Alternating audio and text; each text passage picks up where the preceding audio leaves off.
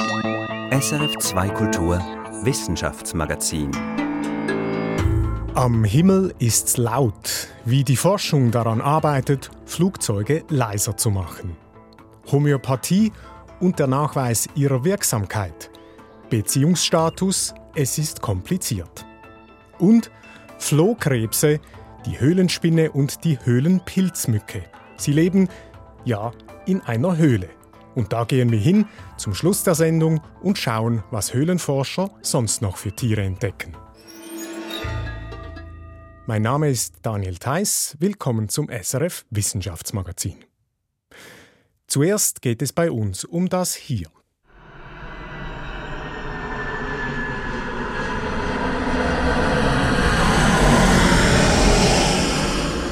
Flugzeuge sind in der Schweiz die drittwichtigste Lärmquelle nach dem Straßenverkehr und der Eisenbahn.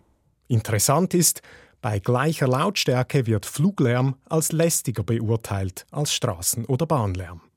Über die Jahre sind Flugzeuge zwar deutlich leiser geworden, doch beim Starten und Landen donnert es noch immer ziemlich eindrücklich. Darum wird auch weiterhin daran geforscht, wie Flugzeuge leiser gemacht werden können. In einem großen internationalen Projekt, an dem auch die EMPA in Dübendorf beteiligt war, ging es darum zu schauen, wie sich neue Flugzeugdesigns auf den Lärmpegel auswirken. Es war eine Simulationsstudie am Computer, wo die Forschenden verschiedenste Designs und Triebwerksaufbauten simulierten und daraus dann ein akustisches Hörbild, also quasi ein künstliches Flugzeug erschufen. Felicitas Erzinger hat sich dies im Akustiklabor an der IMPA von zwei Lärmexperten vorführen lassen. Durch eine Doppeltür führen mich Reto Pieren und Beat Schäfer ins Hörlabor. Nehmen Sie Platz. Ich setze mich auf den Stuhl in der Mitte. Rund um mich herum stehen und hängen 15 Lautsprecher. Alles ist schwarz, ein bisschen wie im Kino. Zur Einstimmung sucht Reto Pieren auf seinem Bildschirm nach einem Geräusch. Es ist ein synthetisch hergestelltes Geräusch eines startenden Flugzeugs und der virtuelle Beobachter ist relativ nahe am, am, am, Runway, also so nahe würde jetzt niemand wohnen, aber einfach um mal den Eindruck ein bisschen zu äh, bekommen, wie laut solche äh, Flugzeuge oder diese Quellen eigentlich äh, sein können. Das ist ein direkter Überflug. Genau so fühlt es sich an, als fliege das Flugzeug direkt über meinen Kopf. Was für ein Krach. Aber warum eigentlich sind Flugzeuge so laut? Beim Start seien es vor allem die Triebwerke, sagt Reto Piren. Beim Landen zusätzlich die Klappen und Räder. Strömt die Luft an ihnen vorbei, kommt es zu Turbulenzen, die Lärm erzeugen. Seit den 70er, 80er Jahren seien die Flugzeuge aber deutlich leiser geworden, führt Pirens Kollege Beat Schäfer aus. Viel habe man durch sogenannte Manteltriebwerke herausgeholt. Die sind größer und haben einen Mantel um das eigentliche Triebwerk, sodass mehr Luft ausströmt, diese aber langsamer. Aber, so Beat Schäfer, langsam so erreicht es ein bisschen ein Plateau und wir können hoffen, dass wenn die neuen Flugzeuge kommen würden, ich denke, da gäbe es nochmal einen sehr großen Sprung bezüglich Lärmminderung. Das neue Flugzeug, von dem der Lärmexperte spricht, ist der vielversprechendste Entwurf, der aus seinem internationalen Forschungsprojekt hervorging. Ziemlich anders sieht er aus, als was uns heute über die Köpfe fliegt. Die Flügel sind nicht an einem röhrenförmigen Rumpf angebracht, sondern Flügel und Rumpf gehen ineinander über. Retopieren zieht ein Bild hervor. Sein Kollege flüstert. Flunder. Ah ja, ein bisschen wie ein, Roch, ein, ein Rochen ja, oder eine ein aufgeblasener Rochen, ja. Blended Wing Body heißt diese Flunder in der Fachwelt. Und bei diesem Blended Wing Body sind dann eben die Triebwerke hängen nicht unten an den Flügeln, wie bei heutigen Flugzeugen typischerweise, sondern die Triebwerke befinden sich obendrauf. Der Schall geht so gen Himmel statt zur Erde. Unter anderem darum ist das neue Flugzeug leiser. Doch wie leise? Die Forscher wollten es herausfinden und haben das Flugzeug darum mit Computermodellen hörbar gemacht. Ähnlich wie mit einem Synthesizer, sagt Pieren. Da werden dann die unterschiedlichen Quellen am Flugzeug separat modelliert, also die Geräusche erzeugt künstlich. Jene der Klappen, der Triebwerke und so weiter. Und zusammen ergibt es dann eben schlussendlich ein simulierter äh, Überflug oder eben den Höreindruck eines simulierten Überflugs. Ich habe hier auch ein Beispiel. Moment.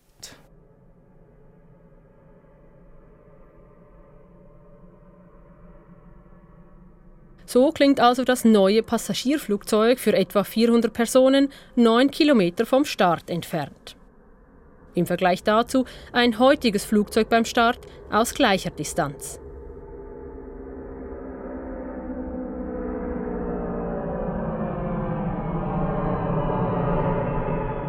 Dass das neue Flugzeug so viel leiser sei, gegen 20 Dezibel, habe sie erstaunt, sagt Beat Schäfer. Ebenso das Ergebnis des Hörversuchs, den sie mit 31 Personen gemacht haben. Auf der Lästigkeitsskala von 0 bis 10 schnitt das neue Flugzeug mehr als vier Einheiten besser ab als die heutigen Flieger. Also es ist wirklich ein Riesending. Also wenn so ein Flugzeug fliegt, dann ist es wirklich sehr, sehr viel weniger lästig. Vermutlich aber nicht nur das. Man könne erwarten, dass der viel leisere Pegel auch für die Gesundheit gut sei dass also Auswirkungen wie Schlafstörungen, Bluthochdruck oder kardiovaskuläre Erkrankungen weniger würden. Klingt vielversprechend. Wann könnte so ein Flugzeug zum Fliegen kommen? Also der Ball ist jetzt bei den Herstellern primär? Bei Herstellern wie Airbus oder auch Boeing. Sie arbeiten seit einigen Jahren an Blended Wingbody Prototypen. Im Moment seien die CO2-Emissionen aber das größere Thema als der Lärm, sagt Piren. Es wäre natürlich zu hoffen, dass man ein Flugkonzept findet, das beides unter einen Hut bringt. Aber da werden wir sehen, was die, was die Zukunft bringt. Felicitas Erzinger über Forschung und Versuche, Flugzeuge leiser zu machen. Und jetzt sind wir bei den Meldungen der Woche mit Katharina Boxler, die bei mir im Studio ist. Katharina, in den vergangenen Tagen haben mehrere Studien zur Therapie von gehörlosen Kindern Aufsehen erregt. Gentherapie ist da das Stichwort und eine offenbar erstaunlich rasche Wirkung. Was kann denn diese neue Gentherapie, getestet jetzt an über einem Dutzend Kindern? Die behandelten Kinder können alle außer einem nach der Behandlung hören, und zwar zum ersten Mal. Sie sind nämlich alle gehörlos auf die Welt gekommen. Grund für ihre Taubheit ist ein Defekt in einem bestimmten Gen. Dieser Gendefekt, der hat zur Folge, dass im Innenohr kein Otoferlin gebildet wird. Otoferlin ist ein Protein, das dem Gehörnerv meldet, es sind Schallwellen im Innenohr angekommen. Schallwellen, die streichen ja wie ein Wind über die sogenannten Haarzellen im Innenohr. Diese superfeinen Haarzellen, die stehen dicht an dicht und beginnen sich wie ein Getreidefeld im Rhythmus der Schallwellen hin und her zu bewegen und Otoferlin zu produzieren. Die Kinder mit diesem bestimmten Gendefekt haben diese Haarzellen auch und die Haarzellen bewegen sich auch mit den Schallwellen, aber sie melden eben nicht weiter, was sie bewegt. Weil eben das Protein fehlt, oder? Also man kann bei diesen Kindern genau lokalisieren, wo die Ursache liegt für die Gehörlosigkeit. Richtig, und das ist ein großer Vorteil. Das Ziel ist klar, ein defektes Gen muss geflickt werden. Von diesem konkreten Gendefekt sind etwa 5 bis 8 Prozent der Gehörlosen betroffen. Ja, und wie läuft denn diese Gentherapie ab? Sie wurde jetzt mal experimentell an über einem Dutzend Kindern in den USA und in China angewendet. Den Kindern wurden jeweils mehrere Millionen Genfähren beladen mit dem korrekten Bauplan für das Otoferlin-Protein direkt ins Innenohr injiziert. Als Genfern oder Gentaxis fungierten Adenoviren, die die Bauanleitung in die Härchenzellen im Innenohr einschleusten. Und mit dem Otto Verlin kam dann auch die Hörfähigkeit. Ja, und zwar erstaunlich schnell. Nach vier bis sechs Wochen konnten die behandelten Kinder, die vorher noch nie gehört hatten, zum ersten Mal hören. Ja, und ist diese Wirkung denn dauerhaft? Das weiß man jetzt noch nicht, also wie stabil das, das eingeschleuste Gen im Erbgut bleibt und wie es weiterarbeitet, ob es weiterarbeitet. Die Behandlung, die fand ja erst vor einigen Monaten statt. Man hat bei anderen Gentherapieansätzen schon beobachtet, dass die Wirkung nachlassen kann und wenn man dann die Gentherapie auffrischen will, hat sich der Körper oft schon gegen die Genfern zu wehren begonnen. Sprache und Spracherwerb, das ist auch das Thema der nächsten Studie, die du uns vorstellst, Katharina. Hier geht es um die Frage, wie ein Kind Sprache lernt, wie es ihm gelingt, Laute bzw. Worte, die ihm zum Beispiel seine Bezugspersonen vorsprechen, mit Bedeutung zu füllen. Genügen Assoziationen, also dass das Kind Wort und Bild zu verbinden beginnt, oder kommt jeder Mensch mit einer Art von angeborenen Vorwissen über Sprache auf die Welt? Das ist die Frage. Diese Frage können die Betroffenen, die Kinder logischerweise nicht beantworten. Ja, genau. Die Forschenden haben eine künstliche Intelligenz Sprache lernen lassen, um zu sehen, wie so ein schlaues System lernt. Das haben sie nicht im luftleeren Raum gemacht, sondern sie haben den Algorithmus mit einem Kind mitlaufen lassen, das sprechen lernt. Sie haben einem Kleinkind zeitweise eine kleine Kamera auf dem Kopf befestigt, die aufgezeichnet hat, was das Kind sieht und hört. Angefangen, als das Kind sechs Monate alt war, bis zu seinem zweiten Geburtstag. Mit den Daten, eingedampft waren das 60 Stunden Filmmaterial, haben sie dann einen Algorithmus trainiert. Und die Frage war, reicht ihm das, um Sprache zu lernen? Ja, und hat der Algorithmus Sprache kapiert? Hat er es erlernt? Ja, er hat. Was das Kind während 60 Stunden sah und hörte, reichte der künstlichen Intelligenz, um die Bedeutung von Wörtern zu lernen und Objekte richtig zu benennen. Und er konnte, was auch Kinder tun, er generalisierte. Das heißt, er konnte zum Beispiel einen Tisch als Tisch benennen, auch wenn er dieses konkrete Exemplar zuvor noch nie gesehen hatte. Die Forscher, die schließen daraus, dass ein Algorithmus, der dem menschlichen Gehirn nachgebaut ist, allein mittels Assoziationen Sprache erwerben kann. Ob das allerdings beim Menschen genauso funktioniert, ist damit nicht erklärt. Und die These, wonach der Mensch vielleicht doch mit einem angeborenen Sprachpaket zur Welt kommt, die ist auch mit dieser Studie nicht vom Tisch. Okay. Und jetzt geht es noch um etwas ganz anderes, nämlich um die Frage, warum Insekten vom künstlichen Licht so magisch angezogen werden. Das ist nämlich tatsächlich immer noch ein Rätsel. Ein britisches Forscherteam hat nun mit einer Hochgeschwindigkeitskamera gefilmt, was Motten, Fruchtfliegen, Libellen und andere Insekten in der Nähe von künstlichem Licht genau machen. Und was hat diese schnelle Kamera ans Licht gebracht?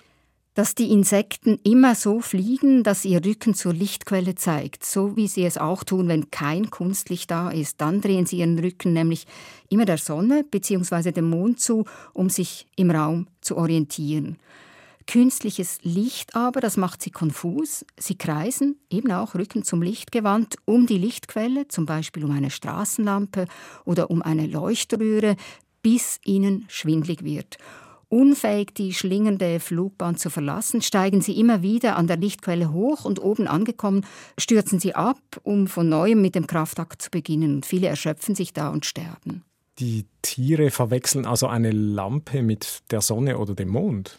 Ja, das ist jedenfalls eine Teilerklärung dafür, dass Insekten von Kunstlicht angezogen sind. Aber auch die beteiligten Wissenschaftler selber sagen, damit ist das Rätsel um die Flugbahn der Sechsbeiner noch nicht vollständig erklärt und sie wollen weiter forschen. Wer heilt, hat Recht, heißt es. Und dies wird gerne angeführt bei komplementärmedizinischen Behandlungen. So auch bei der Homöopathie, bei der vor 200 Jahren begründeten Heilslehre, wo Wirkstoffe extrem verdünnt und als Kügelchen verabreicht werden.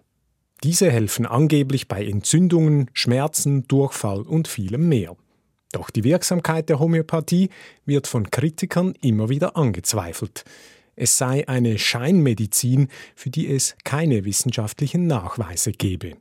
In Deutschland will der Gesundheitsminister die Leistungen für Homöopathie streichen. In der Schweiz lässt das BAG das komplementärmedizinische Verfahren derzeit überprüfen. Wirkt Homöopathie tatsächlich oder ist es nur ein Placebo-Effekt, der hilft? Irene Dietschi ist der Frage nachgegangen. Für Rachel Roberts vom Homeopathy Research Institute in London ist klar, weshalb Homöopathie seit 200 Jahren so beliebt sei. Homeopathy has been used all over the world for 200 years, and there's a reason for that. People use it because it works for them. Die Leute benutzten Homöopathie, weil es für sie funktioniere.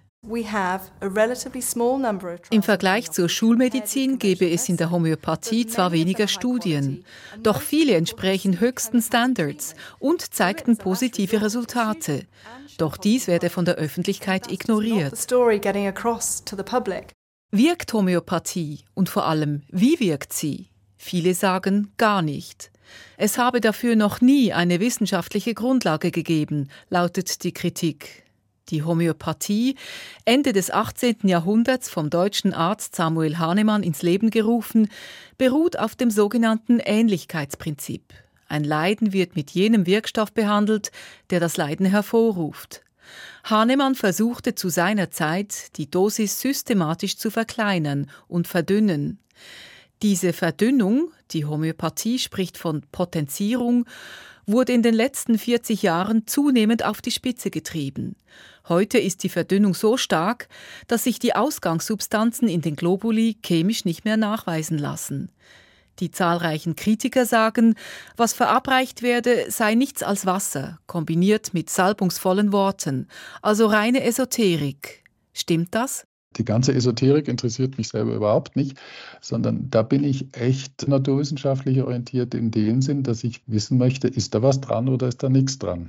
Das sagt Stefan Baumgartner. Er ist promovierter Physiker. Ich möchte Daten haben, Zahlen, Fakten, Messungen machen und am Schluss Experimente haben, die eindeutig aussagen, da wirkt etwas, was über Placebo hinausgeht, ja oder nein. Stefan Baumgartner arbeitet am Institut für komplementäre und integrative Medizin IKIM der Universität Bern. Er untersucht die Effekte homöopathischer Präparate chemisch-physikalisch im Labor, zum Beispiel an Pflanzen oder in Zellkulturen. Zu Beginn seiner Laufbahn, erzählt er, sei bei ihm die pure naturwissenschaftliche Neugierde gestanden. Inzwischen sei er zum Schluss gekommen, es doch sehr viel dafür spricht, dass eben Homöopathika keine Placebos sind. Baumgartner illustriert dies anhand seines Wasserlinsenexperiments. Wasserlinsen sind empfindliche Pflanzen, die auf dem Wasser schwimmen. Wir hatten da Experimente gemacht, wo wir die Wasserlinsen zuerst zum Beispiel mit Arsen leicht vergiftet haben, also im Wachstum gehemmt haben und nachher dann mit potenziertem Arsen wieder behandelt haben. Die homöopathisch behandelten Wasserlinsen wuchsen schneller als die mit Placebo behandelten. Solche Effekte hätten sie in vielen Experimenten gesehen. Von daher für mich nach knapp 20 Jahren Forschung steht es außer Frage, dass in diesen homöopathischen Präparaten etwas drin ist, was wirkt. Was dieses etwas genau ist, Stefan Baumgartner weiß es nicht. Und wie sieht es in der Praxis aus? Am Universitätsspital Basel leitet die Gynäkologin Isabel G. die Sprechstunde Komplementäre und integrative Medizin für Patientinnen mit gynäkologischen Krebserkrankungen.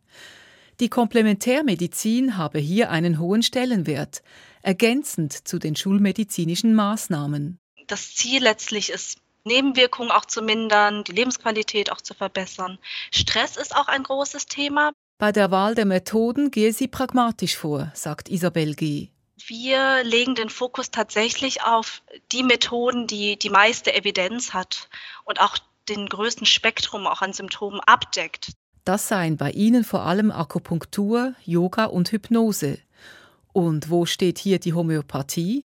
Homöopathie, wir wissen, da ist die Evidenz geringer als jetzt zum Beispiel bei Akupunktur, aber wir haben durchaus Patienten, die auch danach fragen. Isabel G. betont, sie sei nicht grundsätzlich skeptisch. Ihr Vorgehen stützt sie auf Daten und etablierte Empfehlungen. Bei der Homöopathie ist es so, ich beziehe mich da auch absolut auf die Leitlinien. Da gibt es randomisierte, kontrollierte Studien. Aber die haben leider nicht die Qualität oder das Ergebnis hat leider nicht die Signifikanz erreicht, die man braucht, damit man das wirklich für oder gegen empfehlen kann. Fazit, ob Homöopathie wirkt und wie sie wirkt, lässt sich nicht abschließend beantworten. Trotzdem hat sie in der Medizin ihren Platz auch in der gynäkologischen Krebstherapie am Unispital Basel zum Beispiel. Wenn die Globuli sich mit der Chemotherapie vertragen, wenn Patientinnen sie als wirkungsvoll und hilfreich empfinden, dann werden sie von Isabel G. auch verschrieben. Homöopathie, eine Medizin, die den einen offenbar hilft und für andere aber unwissenschaftlicher Humbug ist. Irene Dietschi hat berichtet.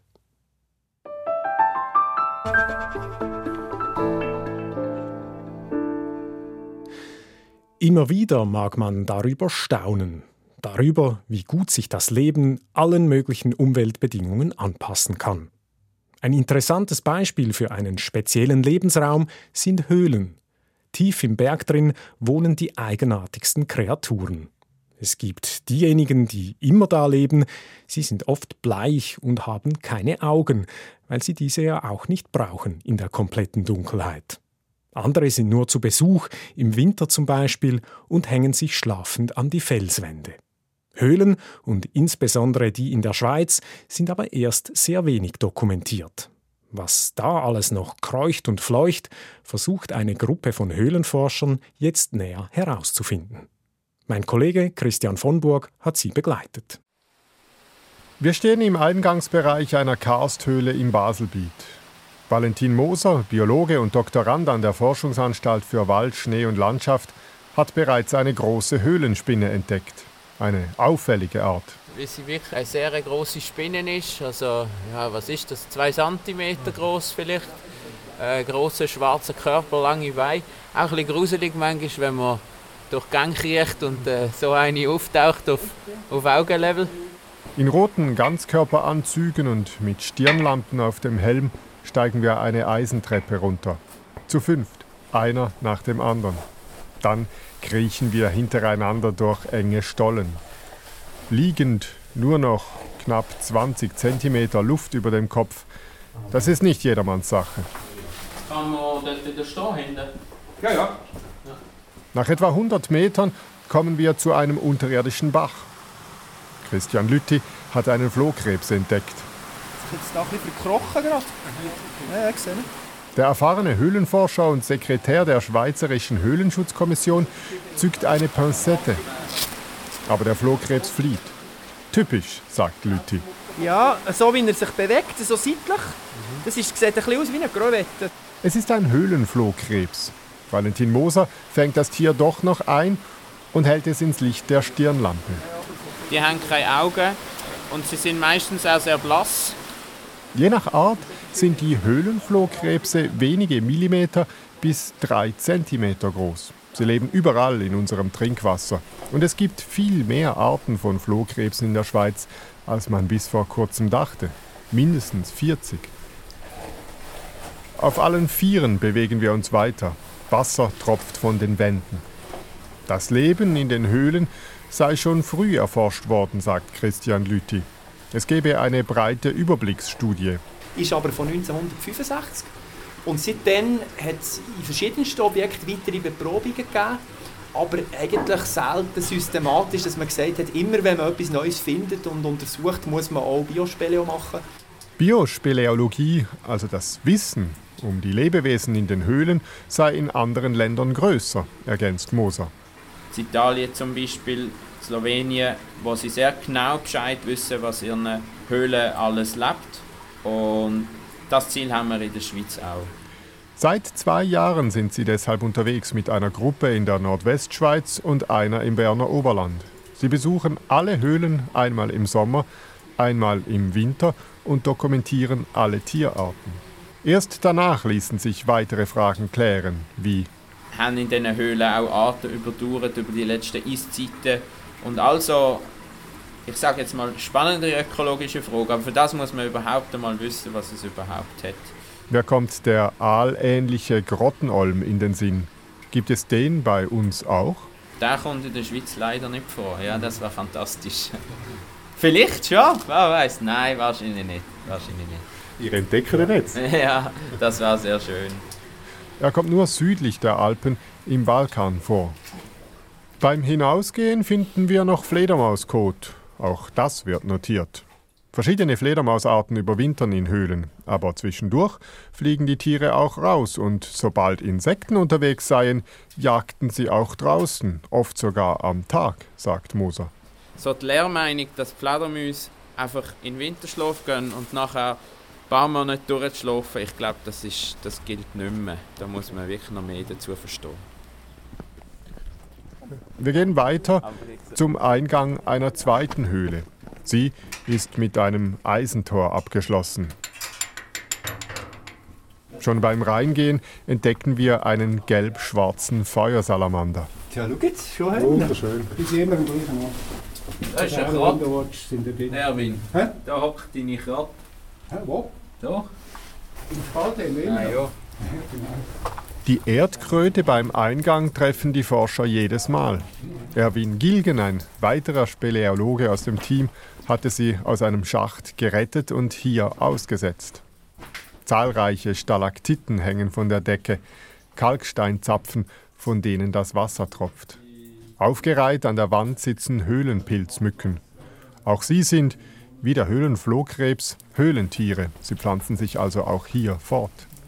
Weltweit sind 250 Arten von Höhlenpilzmücken bekannt. Einfach zu bestimmen sind sie nicht. Siehst du, was ich meine? Der Bauch ist weiß bei der. Bei der anderen zieht sich durch. Und Fühler hat die längere. Das sehen wir jetzt nicht so gut. Die Forscher machen Fotos, die sie an Spezialisten weitergeben zum Bestimmen. Auch kleine Fliegen fangen sie ein und konservieren sie in Alkohol. Die Fliegen kann man nur unter dem Mikroskop oder mit einer Genanalyse sicher bestimmen. Sofort erkennbar hingegen sind die etwa 3 cm langen Zackeneulen, Nachtfalter, die aussehen wie ein verwelktes Buchenblatt. Sie hängen hier an den Wänden und überwintern hier. Unterdessen sind wir in einer geräumigen Halle. Valentin Moser dreht Steine um. Denn darunter verbergen sich oft kleine Tiere wie Rollasseln, Zecken, Milben oder Brunnenschnecken. Am Schluss gleichen die Forscher ihre Beobachtungen ab und notieren alles. Zackeneulen? Auch etwa fünf. fünf okay, zu wenig geschaut. Also ich habe sechs gesehen, aber die hat vielleicht auch noch mehr gesehen. Zehn? Ich würde auf dem Rückweg nochmal gut schauen. Ja, ja schauen wir nochmal. 20 Höhlen haben die Forscher bisher so systematisch untersucht. Dabei haben sie 170 Tierarten gefunden. Und davon sind etwa 10 sind reine Höhlentiere gewesen. Also irgendwelche Springschwänze zum Beispiel, die nur in Höhlen leben können oder im Untergrund. Und etwa nochmal 10 sind Grundwassertiere. Wir gehen zurück, vorbei an den schlafenden Zackeneulen in Richtung Ausgang. Erwin Gilgen schließt die Tür. Grüß Gott. Er verabschiedet sich von seiner Kröte und macht sich auf den Weg zur nächsten Höhle. Und ich sage Tschüss Höhle, es war schön bei dir im rauschenden Wasser und mit deinen spannenden Lebewesen. Christian von Burg hat sich für uns nass und dreckig gemacht. Und damit sind wir am Ende des heutigen Wissenschaftsmagazins. Danke fürs Zuhören und bis bald. Produzent war Christian von Burg und mein Name ist Daniel Theiss. Das war ein Podcast von SRF.